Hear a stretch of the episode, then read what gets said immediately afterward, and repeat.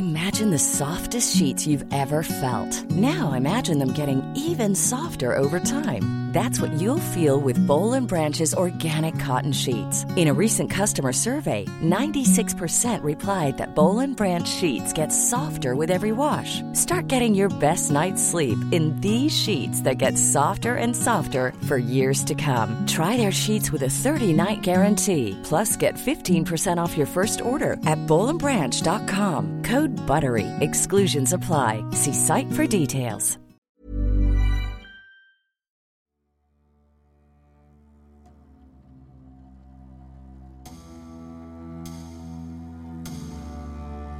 Phénoménal rouleur, Roger Rivière avait été le roi de la piste avant de rêver à une consécration similaire sur la route. Mais lors du Tour de France 1960, une terrible chute mit un terme à sa carrière. Il n'avait que 24 ans. Une première mort, celle du champion, qui n'allait précéder que de 16 années la disparition de l'homme au terme d'une inexorable déchéance.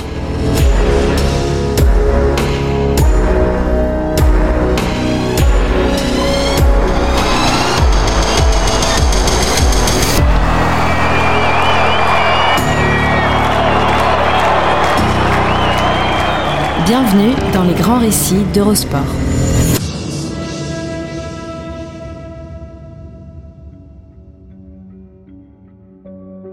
Roger Rivière est mort un 1er avril. Même pas une mauvaise blague. Juste un dernier pied de nez vachard à un destin cabossé. Il n'avait que 40 ans. Pas un âge pour mourir. Surtout pour une deuxième mort. Si sa vie d'homme s'est arrêtée là, en ce printemps 1976, Roger Rivière s'était éteint une première fois, 16 ans plus tôt, sur un linceul d'herbe grillée par le soleil et de fleurs dont il ne connaissait même pas le nom. C'était le temps des ambitions, démesurées mais légitimes, des rêves et de la splendeur. Le temps du Tour de France. Un tour qu'il croyait tenir dans sa main. En une fraction de seconde, ce fut l'heure de la mort du champion, qui portait déjà en elle celle de l'homme. Roger Rivière était un personnage complexe, passionnant et non dénué d'une certaine flamboyance, même si l'extrême brièveté de sa carrière nous laisse avec un gigantesque point d'interrogation. Roi de la piste, meilleur rouleur de la planète, peut-être même de tous les temps, il aurait pu, aurait dû devenir le grand rival de Jacques Anquetil sur la route des années 60. Un rôle finalement dévolu à Raymond Poulidor. Poupou était aussi différent d'Anquetil que Rivière lui ressemblait. Qui sait, ce duel-là aurait peut-être lui aussi fasciné la France entière. Il n'aura disputé que deux Tours de France, deux tours charnières, à la croisée de deux décennies et de deux générations, celle de Bobet et Geminiani d'un côté, la sienne et celle d'Anctil de l'autre. Deux tours qui, avant le brutal et tragique dénouement de Perjuret, auront esquissé son potentiel et révélé ses démons. Avant les morts, il y eut les vies. L'enfance à Saint-Étienne, la capitale du cycle, où il naît en 1936. C'est au lendemain de la Seconde Guerre mondiale que le jeune Rivière monte pour la première fois sur un vélo, celui de sa mère. Dessus, il va plus vite que ses quelques copains armés d'un vélo de course. Son instituteur, également président du vélo club stéphanois, l'incite à s'inscrire. Ses qualités naturelles s'épanouissent dès le début des années 50. Roger, c'est un moteur, comme on dit. Un physique hors du commun. Grâce à son rythme cardiaque ridiculement faible pendant l'effort, on dit de lui qu'il ne s'essouffle jamais. Repéré par Georges Wamst, dit le Frelon, champion olympique à Paris en 1924, il gravit les échelons chez les amateurs. Rapidement, il gagne une petite notoriété dans sa région.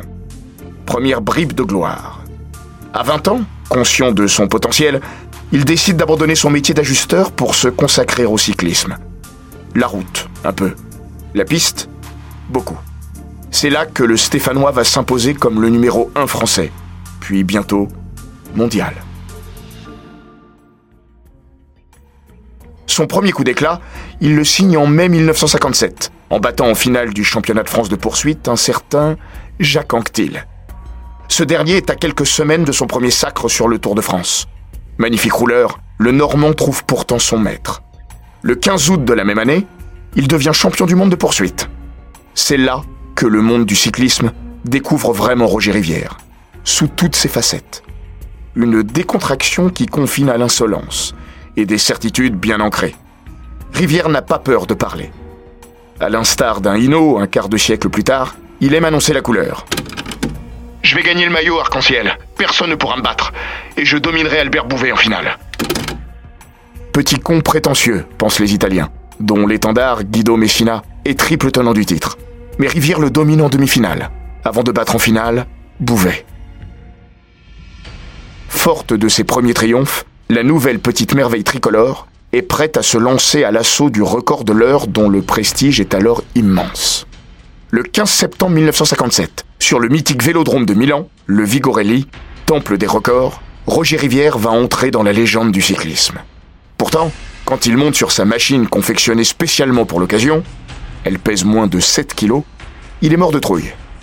Outre la foule, plus de 100 journalistes se sont massés dans la tribune. Pire, ou mieux, c'est selon, Fausto Coppi en personne est présent. Du haut de ses 21 ans, le Stéphanois mesure soudain l'ampleur du monument auquel il s'attaque. Mais sa classe va écraser son appréhension, comme le record d'Ercole Baldini. Alors que les spécialistes jugeaient le plafond de verre à 46,5 km dans l'heure, Baldini avait porté le record à 46,393 en septembre 1956, Rivière explose les prévisions les plus optimistes. Copie, sidéré, s'est posté au bord de la piste dans le dernier quart d'heure. Le Campionissimo, détenteur du record de 1942 à 1956, ne ménage pas ses encouragements dans les ultimes tours. Quand le gong retentit, le nouveau roi a bouclé 46,923 km, 530 mètres de plus que Baldini. La France vient de se découvrir un nouveau héros. Inconnu quelques mois auparavant, en dehors des arcanes du milieu, Rivière est sacré champion des champions français pour 1957 par le quotidien L'équipe. Il succède à Mimoun, Coppa ou Bobet, honoré les années précédentes. Une idole est née. 370 jours après le coup d'éclat du Vigorelli, Roger Rivière ajoute de la légende à la légende, en pulvérisant son propre record, 47,346 km. Et encore, une crevaison dans la 48e minute l'a empêché de déchirer le plafond des 48 km. Qu'importe, en 12 mois, il a fait faire au record de l'heure un bond égal aux 20 dernières années.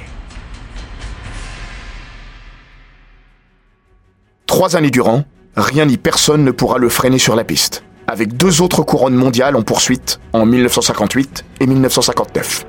Mais son plus bel exploit, il l'a peut-être signé dix jours avant son deuxième record de l'heure. Dans un duel en poursuite organisé au Vigorelli, évidemment, il affronte Baldini sur 10 km, les deux plus grands rouleurs du monde face à face.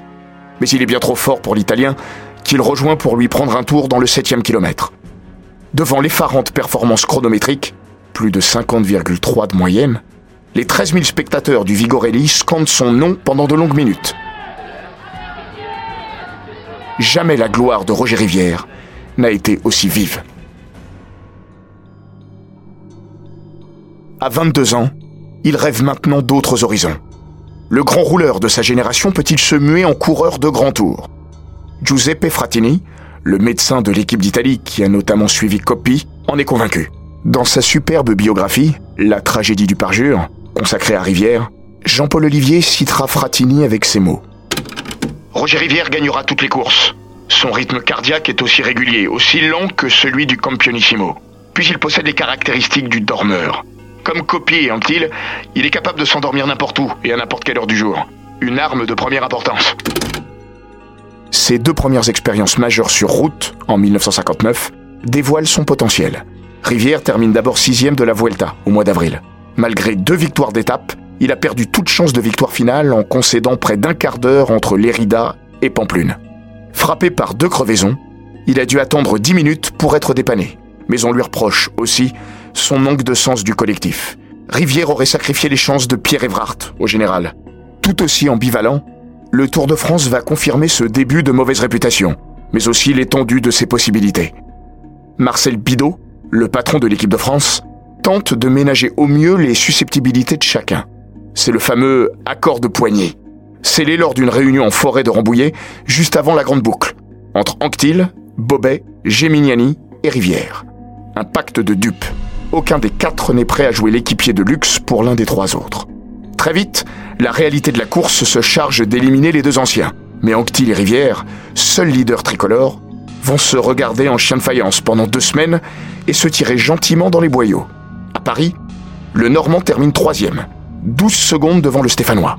Federico Bahamontes rafle la mise, devant Henri Anglade, meilleur français de cette édition 1959, même s'il courait pour une équipe régionale au Parc des Princes, le jour de l'arrivée, Anctil et Rivière sont hués par un public crachant sa bile et sa frustration. Eh bien, Roger Rivière, pour son premier Tour de France, je ne vous apprends rien, a confirmé qu'il était en mesure de gagner le Tour de France, qu'il avait toutes les qualités voulues pour gagner ce Tour de France, et je voudrais savoir pourquoi il n'a pas gagné celui-ci.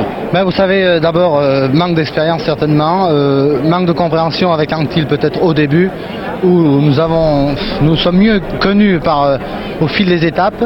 Vous voyez que si j'avais vraiment eu, disons, euh, une grande tactique, euh, de l'expérience en plus, je pouvais gagner ce Tour de France, c'est certain. Reste que ce premier Tour de France a prouvé que le recordman de l'heure était apte à suivre, voire davantage, en haute montagne. Un jour, le maillot jaune sera sien. Quand Anctil, usé par sa victoire sur le Giro, décide de faire l'impasse sur le Tour 1960, une voie triomphale semble s'ouvrir devant Rivière. Maître Jacques absent, Bobet et Geminiani à la retraite, rien ne s'oppose à son ascension finale. Deux grains de sable chatouillent quand même ses cale-pieds. Son premier semestre 1960 a été décevant, et Henri Anglade a intégré l'équipe de France. Rivière et Anglade, le Stéphanois et le Lyonnais, incompatibles. Les deux hommes marquent leur territoire. Rivière remporte le contre-la-montre à Bruxelles le premier jour.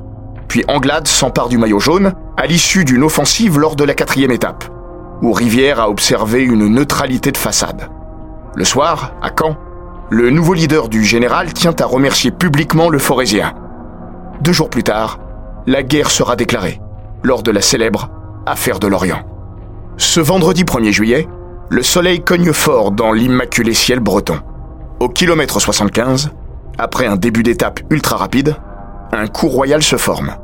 Gastone Nensini, Jan Adriansens, Hans Junkermann et Roger Rivière sont sortis. Rapidement, leur avance grimpe à 3 minutes. Rivière, sans état d'âme, décide de collaborer. Tant pis pour Anglade, pris au piège. Marcel Bidot demande timidement au recordman de l'heure de ne pas relayer, sans être écouté. Puis sa voiture, victime d'un problème, perd le contact avec la tête de course. Les mauvaises langues diront qu'il a simulé l'incident pour ne pas avoir à trancher.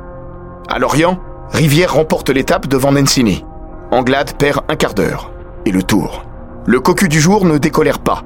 En 1959 déjà, Anctil et Rivière avaient été plus occupés à lui faire perdre le tour qu'à le gagner. Alors il crie au complot.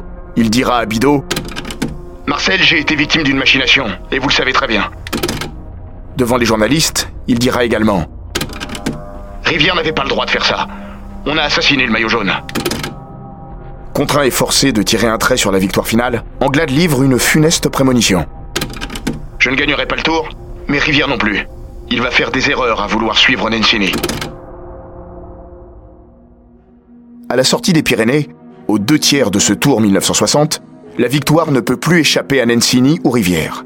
L'Italien compte 1 minute 38 de marge sur le Français. S'il contrôle son rival dans les Alpes, Rivière sait qu'il a toutes les chances de le crucifier dans le dernier long chrono de Besançon, à deux jours de l'arrivée.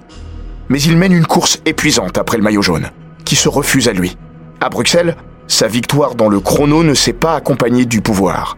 La faute à une échappée matinale. Puis Anglade s'est échappé pour prendre le maillot. À Lorient, il n'était que troisième du général derrière Adrian Sens et Nancini. Désormais, le voilà dauphin, toujours en chasse, derrière le seul Nancini. Le 9 juillet, à Millau, Roger Rivière savoure la journée de repos. Sa femme, Huguette, la rejoint. Le couple prend la pause pour les photographes. Ravi. Il dira d'ailleurs à son épouse Je suis sûr de gagner le tour. Ce sont ses derniers instants de bonheur, d'homme et de champion. Demain, tout aura volé en éclats. La dixième étape, le dimanche 10 juillet, doit mener le peloton de Millau à Avignon à travers les gorges des Cévennes et ses petits cols. Parmi eux, le perjuré. Le parjure en vieux français. Il n'est pas très haut, il culmine tout juste à plus de 1000 mètres d'altitude, ni très pentu, 4% de moyenne. Et sa principale difficulté tient en sa route sinueuse et ses virages secs. L'ascension se passe, elle, sans heurts. Dans la descente, le drame va se nouer. Louis Rostolan, le coéquipier de Rivière, a pris la tête du groupe maillot jaune, celui-ci calé dans sa roue. Rivière suit à trois longueurs. Il est 12h13. Arrive un virage particulièrement vicelard. Rostolan le négocie le moins mal possible. Derrière, il entend un bruit de dérapage. C'est Nencini. L'Italien a frôlé la catastrophe sur les graviers parsemés sur la route. Puis, un nouveau bruit. Glaçant celui-ci. Se retourne. Il n'a rien vu, mais tout compris. C'est Roger? Lui demande Nencini en le dépassant. Sa question dégouline de franche inquiétude, non d'espoir malsain. Roger Rivière a heurté un muret. La terrible culbute a éjecté le recordman de l'heure de son vélo. Tournant plusieurs fois sur lui-même en rebondissant sur l'inconfortable sol, il est expédié 15 mètres en contrebas. Quand son corps s'immobilise, le voilà recroquevillé, la tête posée sur un oreiller de feuilles.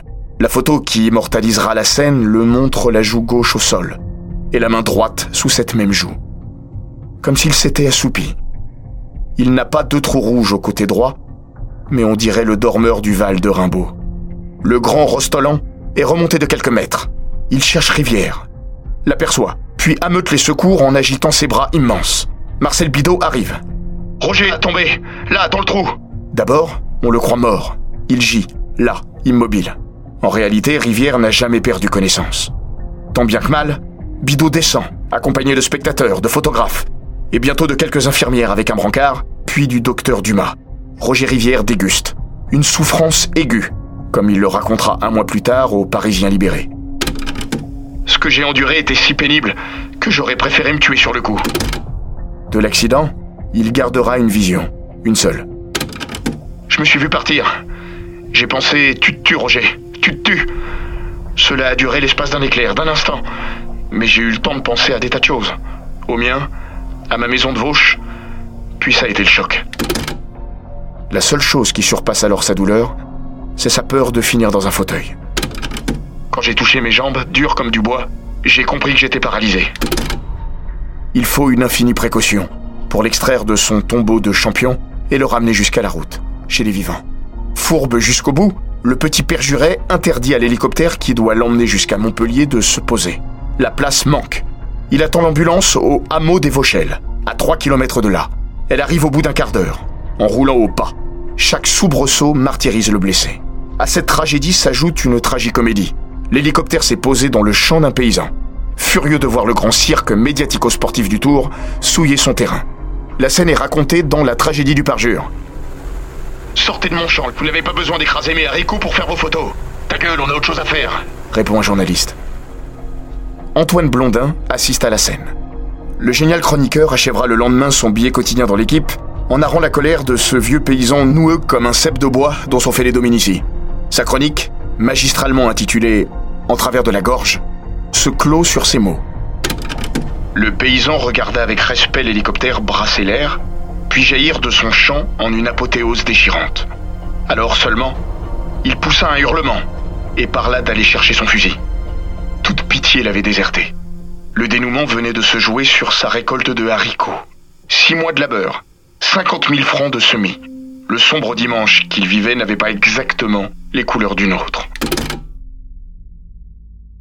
Pendant quatre jours, Roger Rivière ne sentira pas ses jambes.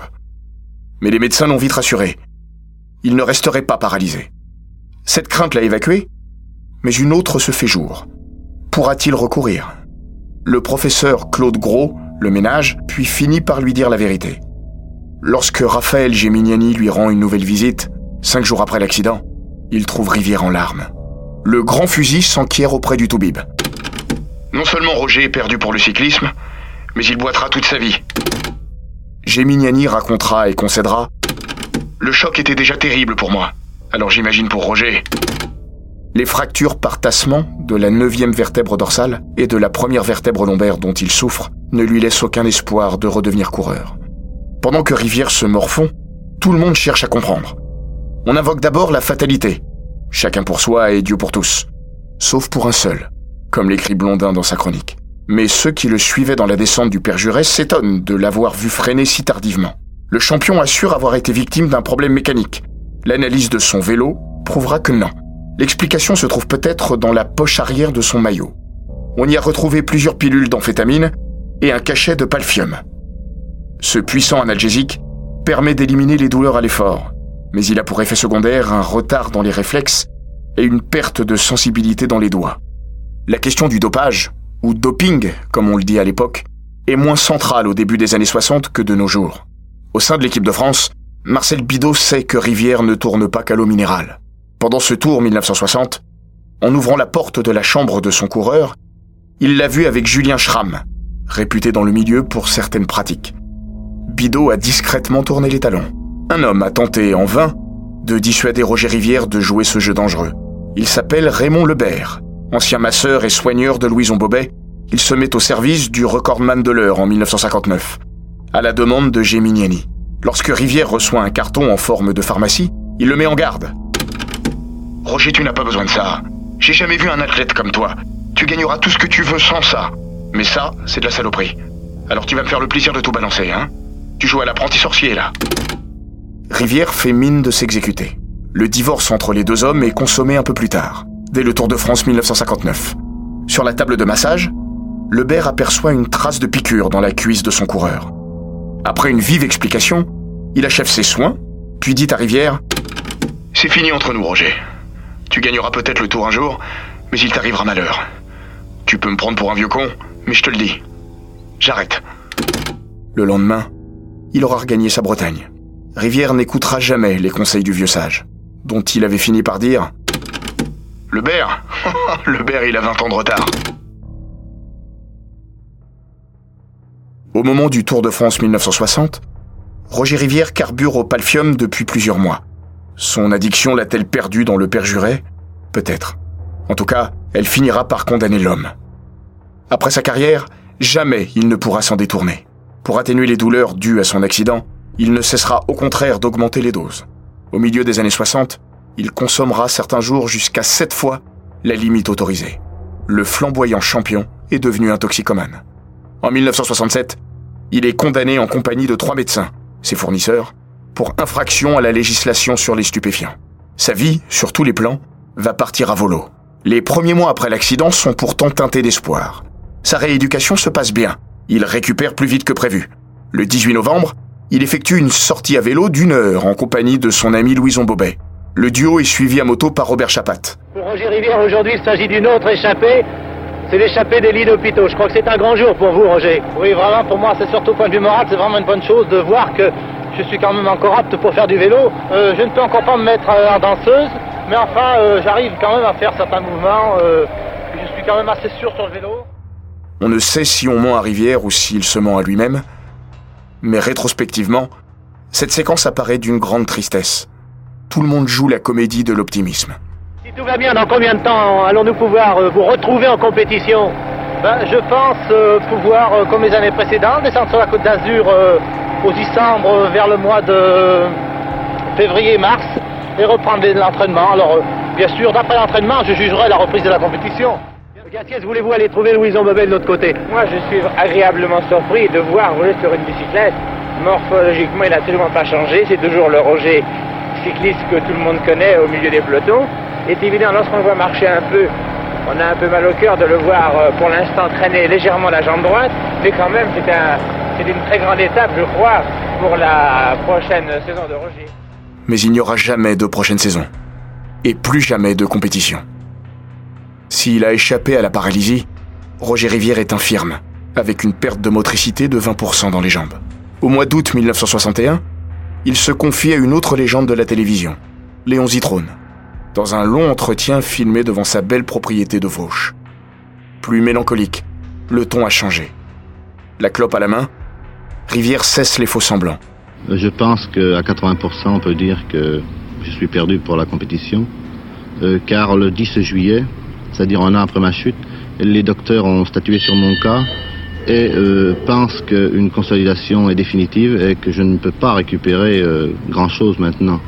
Donc, euh, si je reste avec les séquelles qu'il me reste, oui, je ne pense pas pouvoir reprendre la compétition.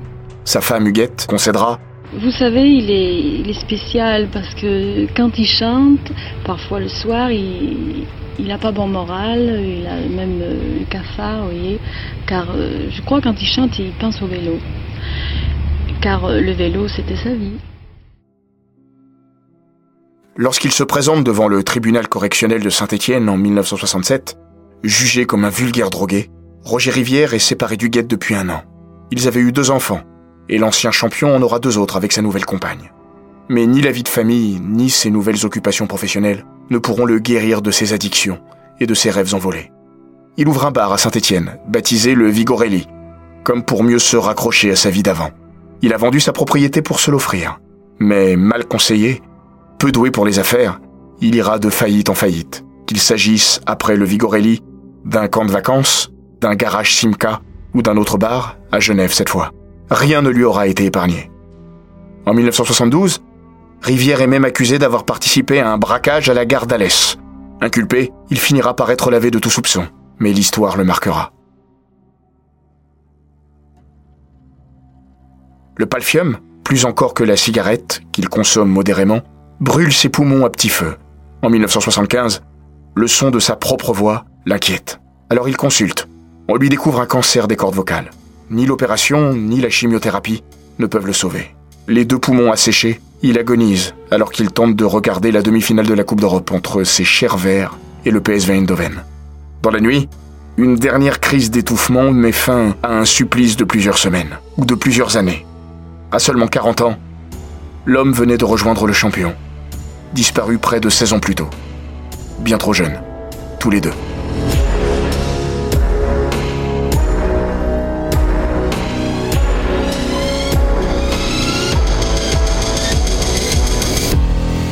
Cet épisode des grands récits d'Eurosport a été écrit par Laurent Vergne. Il est raconté par Florian Bayou, monté par Jean-Gabriel Rassa et produit par Bababam. N'hésitez pas à vous abonner, commenter, partager et noter ce podcast sur Apple Podcast, Google Podcast, Castbox, Spotify, Deezer et toutes les plateformes audio.